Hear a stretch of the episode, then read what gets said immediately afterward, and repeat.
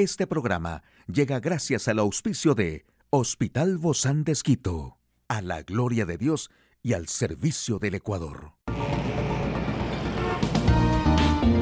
Ciudad Médica, un espacio para tu salud. Hola, ¿qué tal? Qué gusto poder acompañarte. Yo soy Ofelia Díaz de Simbaña en este mundo tan apasionante de la salud. Si tú te has preguntado cómo quitar las estrías de los glúteos, bueno, puedes usar la sábila, que se conoce por su gran cantidad de propiedades que tiene para nuestra piel y una de las principales es que te ayuda a regenerarla. Por esta razón, si quieres eliminar las estrías de tus glúteos, puedes usarla de la siguiente manera. Necesitas una taza de pulpa de aloe vera, dos cucharaditas de miel, dos cucharaditas de algún aceite esencial, ya sea rosa mosqueta, almendra o si no tienes, puedes usar aceite de oliva. Se revuelve la pulpa de la sábila hasta obtener una especie de crema. Añades la miel y el aceite que elegiste, mezclas estos ingredientes hasta que se integren y los aplicas con tus manos o un algodón en la zona de los glúteos donde están las estrías. Déjalo actuar unos 30 minutos y enjuaga con abundante agua tibia. Este proceso lo puedes repetir tres veces por semana.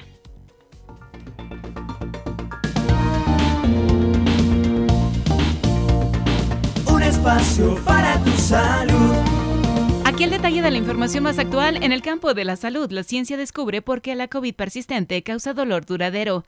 Por COVID-19, la esperanza de vida mundial descendió dos años. ¿El fin de la pandemia está en juego? ¿Sin uso de cubrebocas? En un momento lo sabremos.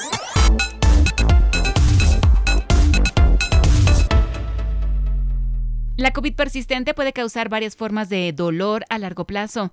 La explicación, según un estudio, es que la infección deja en una estructura transmisora del dolor una firma de expresión genérica asociada con este y que permanece incluso después de la eliminación del virus. Un estudio realizado con ratones que se ha presentado en el Congreso Experimental Biological celebrado en Filadelfia, agrega que esa firma de expresión génica coincide con los patrones observados en el dolor causado por otras enfermedades. El estudio también muestra que el SARS-CoV-2 causa efectos a largo plazo en el cuerpo, de formas drásticamente nuevas, lo que subraya aún más por qué la gente debe tratar de evitar infectarse. Los experimentos incluyeron un modelo de hámster de infección intranasal por COVID-19 que refleja fielmente los síntomas experimentados por las personas. El análisis predijo que el SARS-CoV-2 regula a la baja la actividad de varios reguladores del dolor previamente identificados y de una proteína denominada factor de unión al potenciador de la interleucina 3.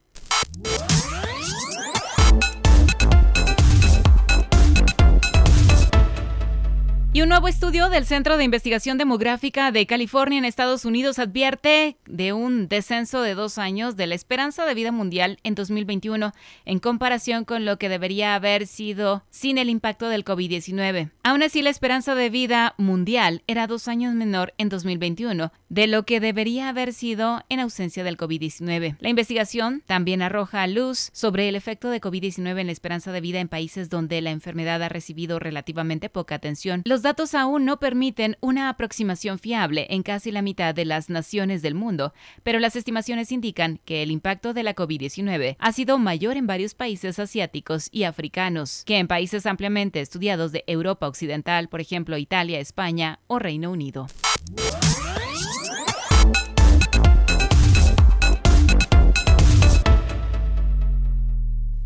Cuando la pandemia de COVID-19 comenzó en marzo del 2020, el uso de cubrebocas se volvió obligatorio en gran parte del mundo. Sin embargo, con la disminución de casos globales, esta designación dejó de ser una medida esencial para reducir la transmisibilidad de la enfermedad en los países europeos. Hoy, México levantó la recomendación del uso de mascarillas, pero ¿esta medida beneficiará o perjudicará la evolución de la pandemia en México? De acuerdo a los expertos, la evidencia basada en la población de Bangladesh demostró que cuando estas medidas se relajan, la población lo interpreta como si ya no existieran riesgos de contraer la enfermedad, por lo que su movilidad y contacto con personas se intensifica, sin guardar distancia.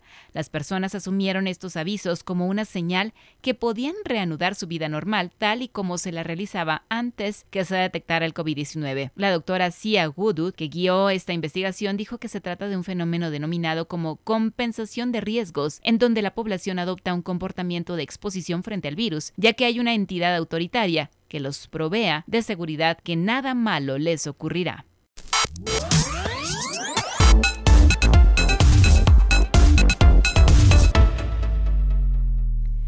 Hoy en Médico Directo hablaremos sobre el autismo y cómo este se canaliza alrededor de toda la familia. ¿Quiere saber usted más de este tema? Lo invito a que nos acompañe.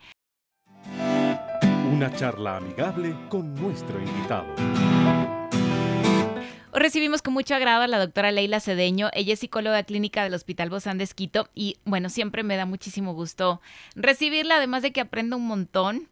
Yo creo que el hecho de tener de cerca, Doc, a una persona con autismo, pues normalmente obviamente va a producir un impacto que afecta enormemente la vida familiar que puede también inclusive hasta distorsionar el ambiente familiar y los padres regularmente con un hijo o una hija con autismo, pues van a tener que enfrentar muchos, muchas cosas que van a ser difíciles, así lo tenemos que decir, ¿no? Porque el autismo causa a veces estrés, frustración, confusión en la familia. ¿Qué, qué es esto del autismo y cómo realmente afecta o impacta en la familia, Doc? Nosotros tenemos que tener dos parámetros bien claros. Uno, que son los niños que son autistas en el grado más severo, que son niños que son notorios, sus síntomas desde tempranas, desde muy, muy temprano. Los otros niños que son eh, niños que van como evolucionando bien y de repente los padres no saben qué pasó, tienden a tener un proceso complejo porque es qué pasó, qué sucedió, qué hicimos.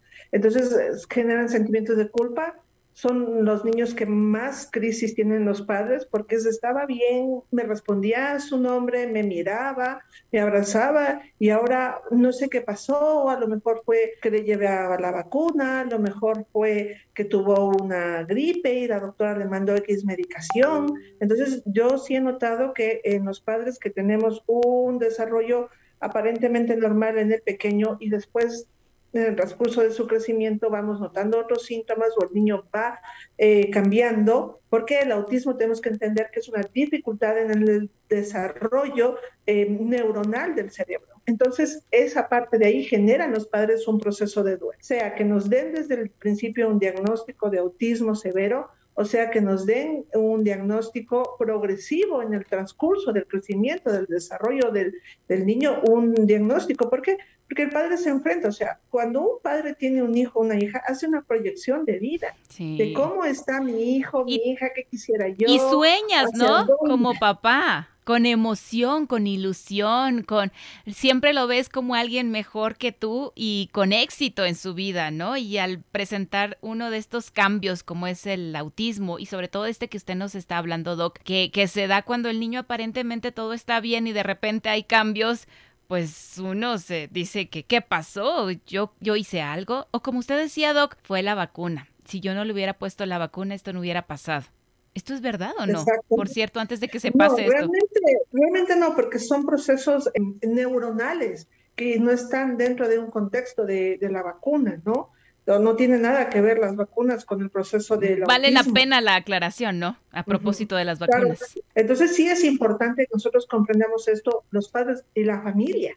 Toda la familia entra en un proceso de duelo, de crisis, la proyección, la mamá puede estar en un estado de ansiedad, de sobrecarga. Un niño con autismo tiene unas, unas necesidades más altas, un requerimiento de cuidado más alto en relación a los posibles otros hijos que tenga la mamá. ¿Cuál es la diferencia, Doc, entonces, de tener un niño autista? Bueno, nosotros tenemos que comprender que tenemos que pasar un proceso de duelo entre el por qué pasó esto, eh, la resignación, el enojo, y de ahí la aceptación. Y luego de eso tenemos que entender que un niño con autismo es parte de nuestra familia. O sea, no es algo que, que, va a pasar, no es algo que yo me voy a ir de viaje y dónde dejo a mi hijo. No, yo tengo que aprender a vivir con mi hijo con autismo en un viaje, en unas vacaciones, en una fiesta. Las personas que me invitan a mí sabrán que yo tengo un hijo con un autismo. Es como como en la actualidad, igual cuando los, los, padres tienen niños pequeños,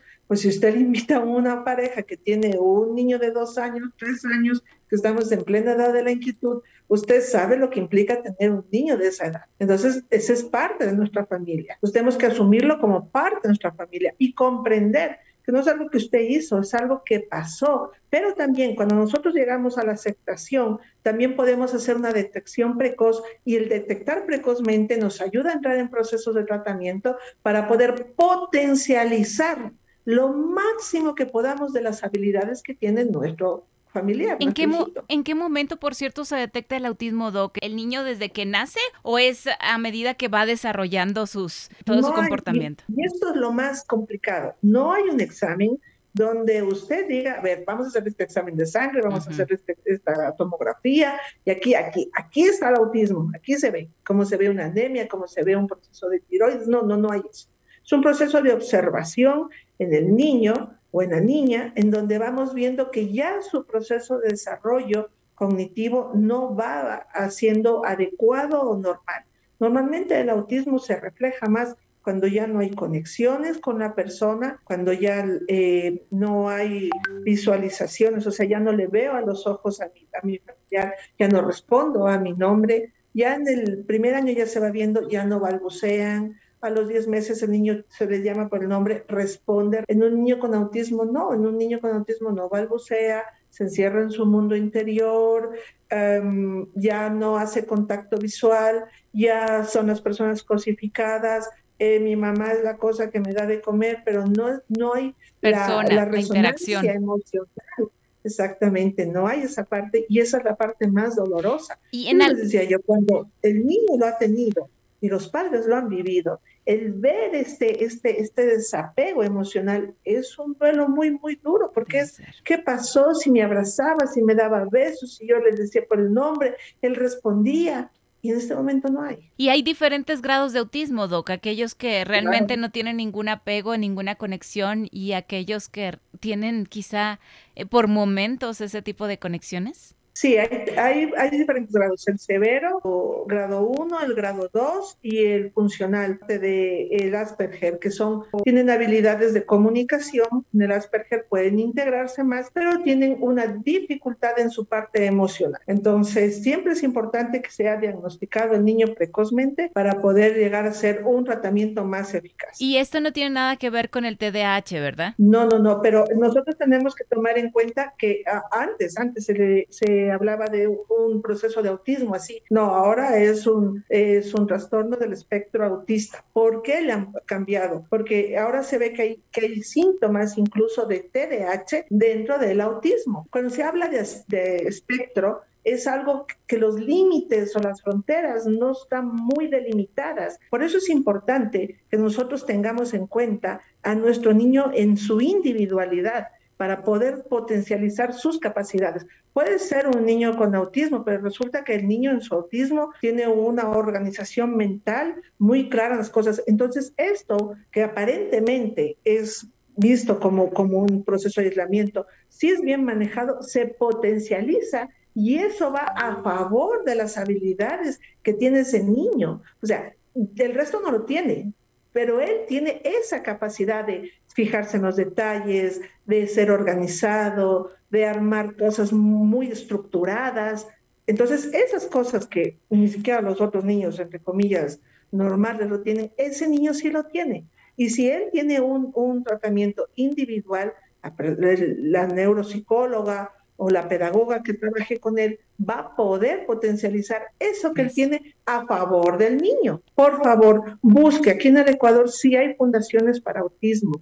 No, no, usted no está solo, no es el único padre o madre. Va a ver usted cómo otros padres han logrado tener un sistema de vida diferente, porque cada familia es diferente, pero funcional y adecuado a los requerimientos y necesidades suyas. Tratar de ver la hoja blanca en lugar de fijarnos en ese punto negro que es complicado pero que se puede hacer. Muchísimas gracias, doctora Leila Cedeño, psicóloga clínica del Hospital Bozán de Esquito. A usted, amigo y amiga, a seguirnos cuidando, por favor. Hasta la próxima. Un espacio para tu salud.